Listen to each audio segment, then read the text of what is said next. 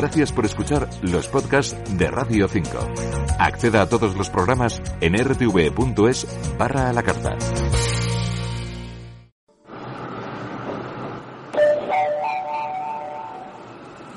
Atención, lo que vas a escuchar ahora es completamente cierto. Estamos siendo manipulados por los algoritmos que controlan nuestro mundo digital, pero si eres capaz de entender cómo funcionan estos algoritmos, puedes evitar ser manipulado de acá para allá y puedes empoderarte al tener un conocimiento más profundo de la tecnología. Esto lo dijo Cédric Villani, un gran matemático, un gran político francés, y con esto empezamos. Raíz de 5, el programa más hipotenuso de la radio con Santi García Cremades.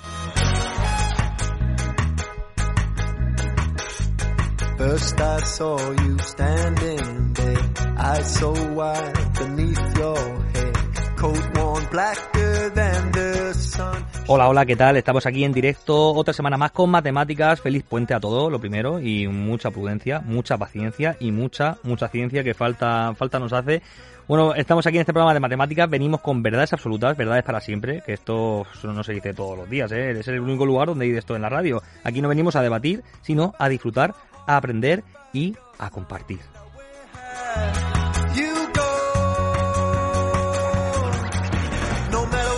Estamos en los estudios de Radio Nacional de España en Murcia y tenemos a los mandos a Elena Jornet, que ella es una cateta, lo siento, siempre me mira diciendo, joder, no me llamas cateta aquí en, en directo. Sí, Elena, yo también soy cateto, todos somos catetos, pero juntos aquí trazamos una hipotenusa preciosa y como es un programa coral, es de todos, vamos a, recibir audios todas las semanas y tenemos aquí unos audios muy bonitos esta semana, ya veréis. En el número de WhatsApp 687-229373. Esta semana, sorpresa total con Nacho.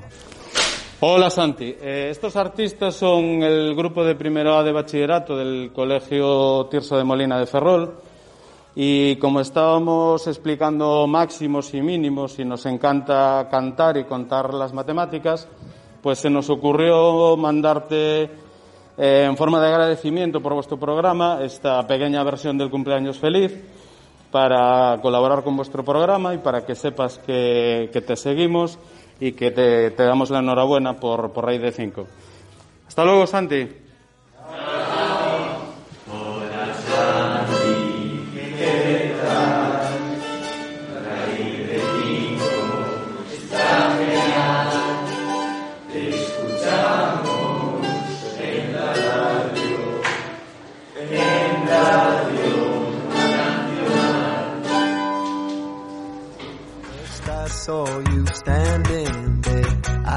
Muchísimas gracias Nacho y a la gente, los alumnos del Tirso de Molina de Ferrol. Un abrazo muy fuerte, exponencial. Aquí ya contando y cantando las matemáticas desde muy pequeños. A mí esto ya me emociona, me encanta.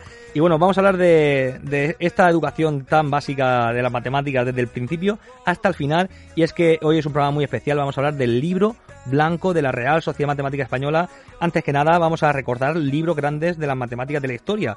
Por ejemplo, en 1794, el año del terror de la Revolución Francesa, Legendre publicó uno de los libros de matemáticas más leídos a lo largo del siguiente siglo, sus elementos de geometría. El libro de texto obligado de casi todas las universidades, escuelas y academias de Europa y América. En muchas de ellas el relevo de otros elementos, los de Euclides, que ya eso viene de, antes de Cristo, de los griegos. Unos años más tarde, en 1821, Cauchy publicará su famoso Cours d'analyse, el fundamento de la moderna teoría de funciones, como libro de texto de la Politécnica. Primero en Francia y después en el resto del mundo, este tipo de textos va a cambiar por completo los programas de enseñanza de las matemáticas, no solo en los niveles superiores, sino también en los elementales. Tanta falta hace. Aquí en España, pues vino un poco después, como siempre las cosas en España, estas ideas se recogerán en el- la Ley de Instrucción Pública, la conocida Ley Moyano, en 1857, que fijará la estructura de los programas de la enseñanza primaria y secundaria también en torno a las matemáticas. Y sí, vamos a hablar de 2020, otro año que es inolvidable desde luego, es el año de la publicación del libro blanco de la Real Sociedad Matemática Española junto con la Fundación Ramón Areces. Así que vamos a hablar con gente, pues eso, blanca, impoluta y de calidad suprema.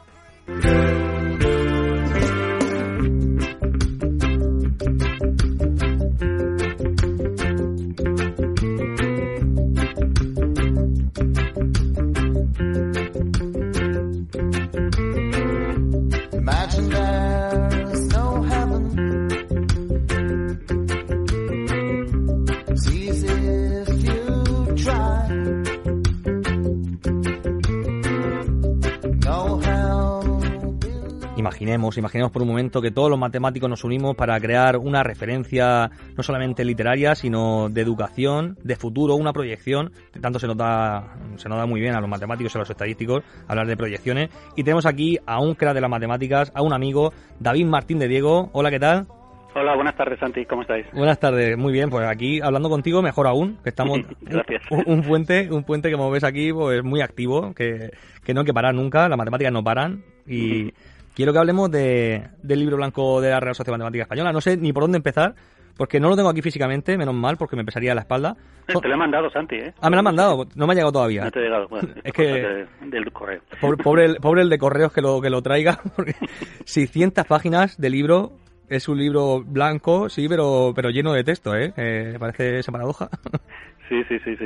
Me ha hecho gracia cuando has dicho ¿no? que el 2020 quizás se recuerde por el año de, El libro de que ha salido el libro blanco, pero bueno, como, segundo, como segunda opción lo admitimos, como el libro blanco. Sí, Pero sí que es un paso importante, sí, es un paso importante que, que hemos logrado hacer con, con este libro blanco, donde si quieres un poco hemos eh, de- de- hemos analizado todos los aspectos de la matemática, de, la- de la- en, en- en muchos lugares donde aparecen, en educación primaria, secundaria, universidad, investigación, salidas profesionales, eh, género, divulgación, etcétera, etcétera. Lo hemos cubierto todo, porque creemos que hay que tener una visión de conjunto para entender cuál es el futuro de las matemáticas, que como creo que tú, Santi, compartes conmigo, es algo bastante importante. Totalmente, totalmente. Además, es la era de la información. También tenemos más desinformación que nunca, por otro lado, que es una paradoja.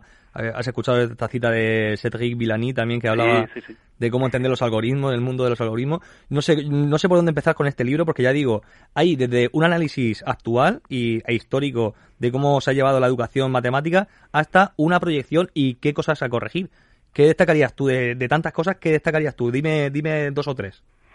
Bueno, eh, destacaría, el, el- el libro empieza con educación, las educación, la educación, sobre todo en, en la educación obligatoria, ¿sabes? Entonces ahí hay una gran preocupación porque es, es la base de, de la pirámide, ¿no? Si, si se tambalea la educación obligatoria, digo, la primaria, la secundaria, pues eh, lo demás eh, no, no, tiene, no tiene ningún futuro. Entonces un poco se pone, el libro blanco empieza con, con la educación y luego, luego la educación universitaria y esos son quizá unos aspectos fundamentales, ¿no? Y bueno, pues se habla un poco de muchas cosas, de la formación de, de la preocupación por primaria, la formación del profesorado de primaria, que nos, nos preocupa si tienen suficiente formación matemática, es.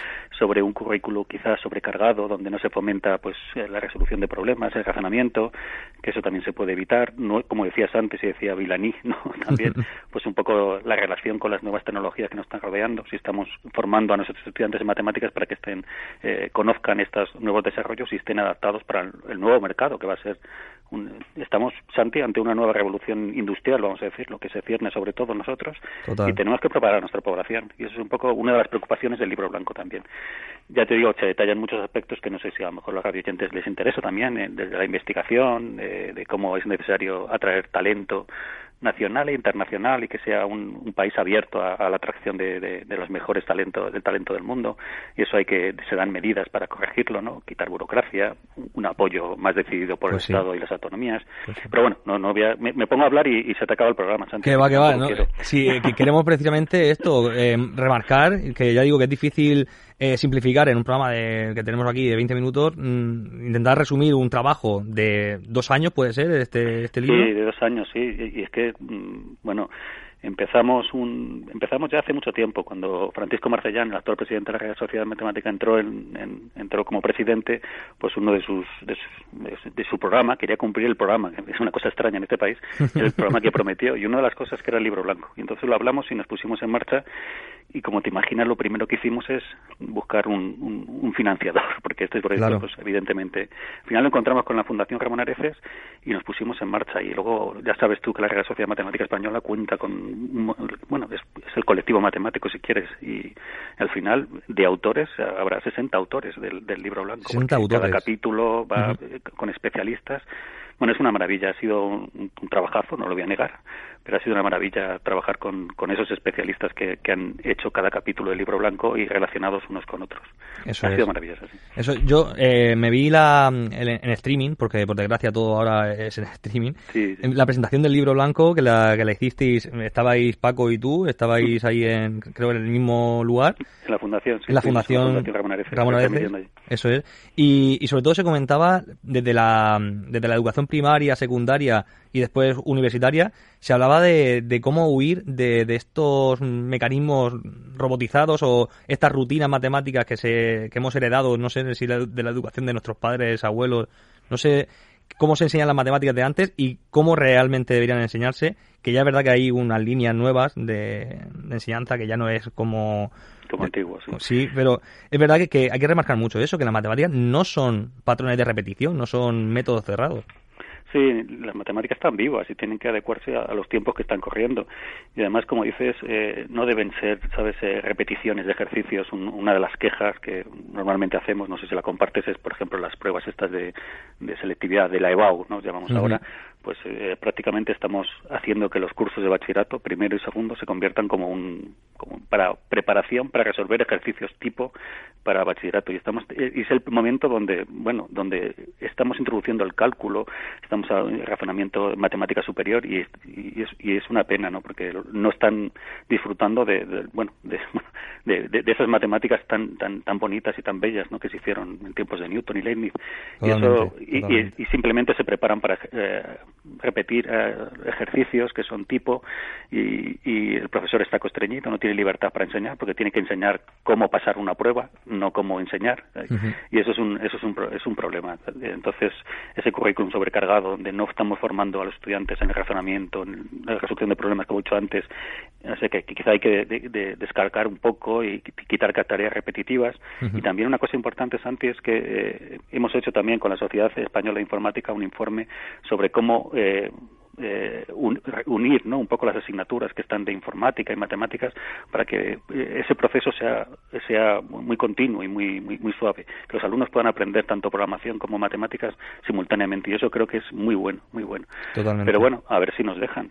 Como decías tú, Cedric Villani ha hecho un informe para el gobierno francés. Eso es. que este informe nuestro que hemos hecho tenga algún recorrido. Claro, que se ha escuchado y, y que sea, sí. sobre todo porque eh, me hace mucha gracia que, que cuando uno hace un análisis de la situación actual en otros ámbitos, no sé, en la política mismo, eh, se da mucho a, a la crítica, a la, a la, corrección, pero no a la propuesta de corrección. Es decir, y aquí sí que hay un gran informe con posibles líneas de cómo corregir. Es decir, no solamente es un análisis, sino ya digo que se habla de futuro, sobre todo de futuro. Eh, ¿Hay alguna referencia? ¿Había alguna referencia antes del libro blanco o es un es un antes y un después. Sí, había referencias, había referencias, había otro informe que se conoce como un informe Andrada Suazúa, que era un informe sobre sobre eh, investigación, esencialmente sobre publicaciones. Luego se hizo otro informe que hicimos, bueno, Manuel de León y yo y gente del de, de, del CSIC también hicimos un informe sobre sobre la, la, los grupos de investigación en España, de, de investigación. Y luego se han hecho también informes para la conferencia de, de decanos y, y, y, directores de departamento de matemáticas, ¿no? La, pero eh, lo, lo, bueno de este, de este, lo interesante es que este da una visión policromática, tenemos toda, to, todo el espectro de las matemáticas simultáneamente, que yo creo que es lo importante, no podemos hablar claro. solamente de un apartado sin conocer lo que está sucediendo a los otros, porque uno afecta a los otros. Así que yo creo que esto es lo que pretendíamos era tener ese diagnóstico general de, de la situación de las matemáticas en España. Bueno, esperamos haberlo conseguido, por lo menos es un paso, y se hacen propuestas de acción que, bueno, eh, estamos estaremos encantados de, de mostrársela a, a, cualquier autoridad competente. Además está en abierto para todo el mundo, ¿no? En PDF. Sí, sí, sí, sí. sí. Está en la página he visto. ¿Dónde es? ¿Dónde se puede acceder? Eh, si entráis en la página web de la RESME, de la eh, www.rsme.e, ES, uh -huh. tiene acceso directamente, que bueno, el, el libro oficialmente pues, está colgado directamente en la Fundación Ramón Areces, como Eso uno de sus libros editados, pero uno puede entrar también por la Real Sociedad Matemática Española. Pues perfecto, libro. aquí 600 folios que, que, lo vamos a disfrutar porque hay mucho que leer y, y mucho que, que, analizar. La, la claro, verdad que si alguno está, quiere verlo, solo está interesado en temas de primaria, pues puede ir al, a esa sección, o si hay temas de género también, pues puede ir a, a esa sección, o, o, como tú, una persona como tú que está muy ligado a la a divulgación, pues también puede ver lo que está el capítulo de divulgación, etcétera. Se puede ver de distintos puntos de vista. hay que leérselo entero, Santi. Cuidado. Pues sí. Así. pues mira, te voy a poner ahora a una chica que te, te, vas a alucinar porque nos tiene que dar aquí un poco de copa. Estamos aquí dándonos la razón, pero nos va a dar una visión diferente de esto de las matemáticas. Ella es estadística y es Valle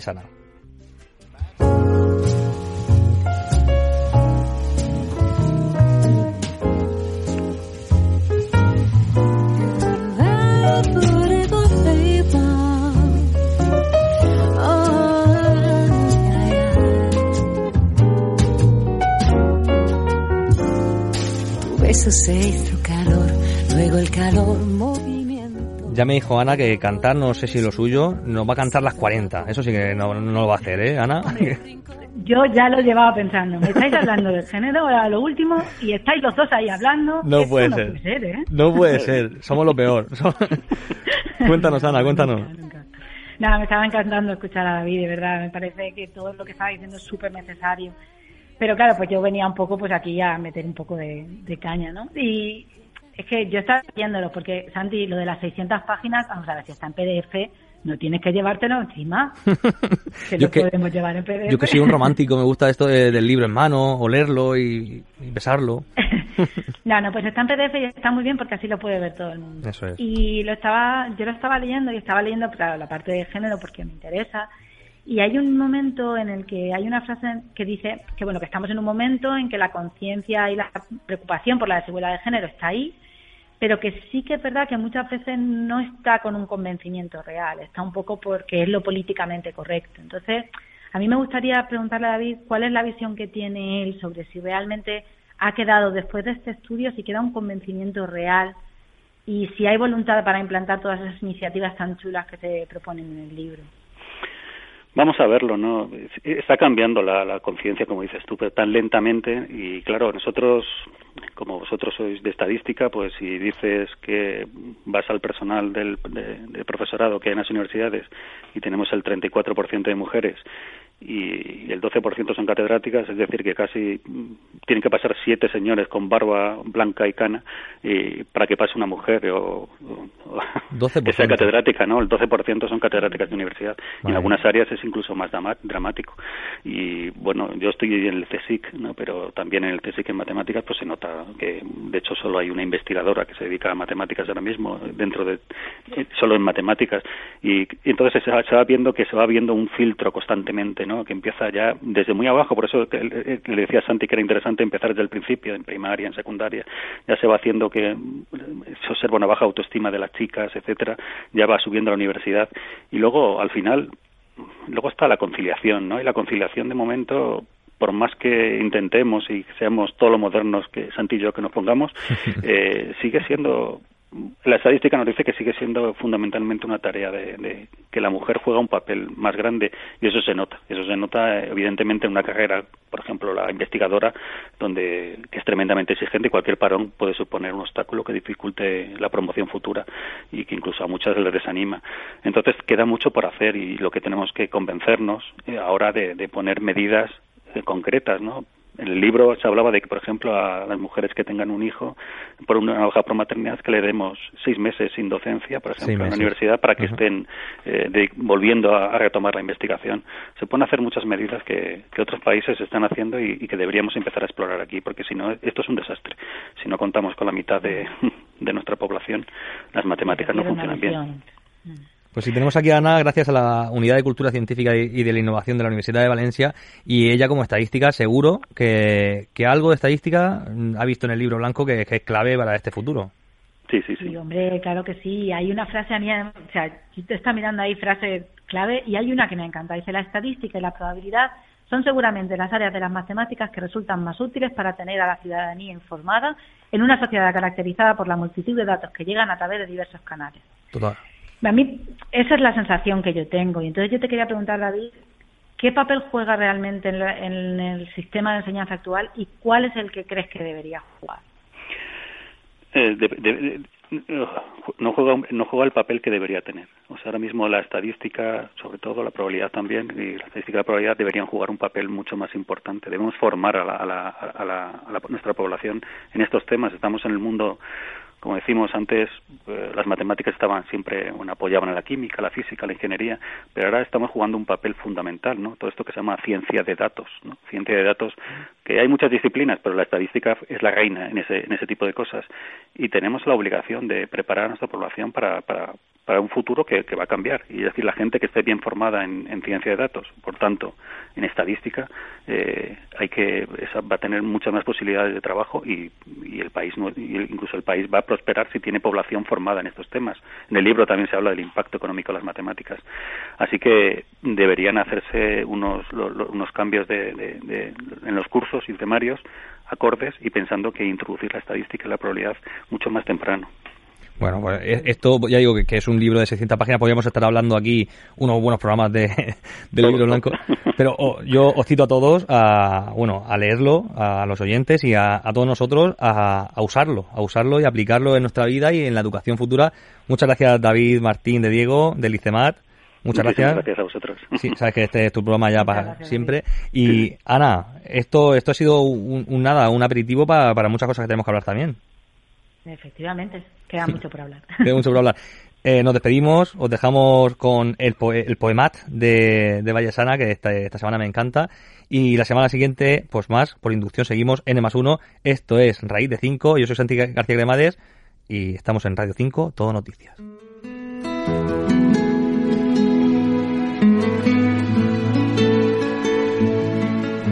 Llevada por la ola, la curva crece y vuelven las fronteras que tanto duelen. Se cierran los entornos en los que verte y duele no estar cerca para quererte. Ana, es tan corta la vida y son tantas despedidas llenas de promesas vanas. Ana, ¿qué será de nosotros? Cuando caigamos y otros ocupen nuestro lugar. Ana, ¿dónde será la batalla próxima en que perdamos la guerra contra la soledad? Ana, volverás a escuchar las piedras que contra tu ventana lanzó la felicidad. Lanzó la felicidad.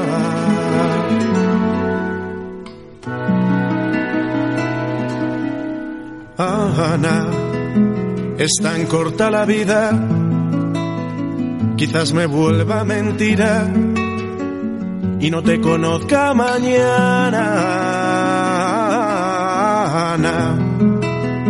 Cuando te escondo un abrazo, recuerda entonces el año en que forjamos la paz. Ana, quizás me marche y no vuelva, quizás me muera y no tengas que maldecirme jamás. Ana, te veo y me declaro culpable de desear tu presencia más que desear la paz. Ana, ¿qué hago yo con mis canciones? Con el manojo de escarcha con mis ganas de matar. Ana, ¿qué hago yo de papeles que he firmado jurando morir o amar? Jurando morir o amar.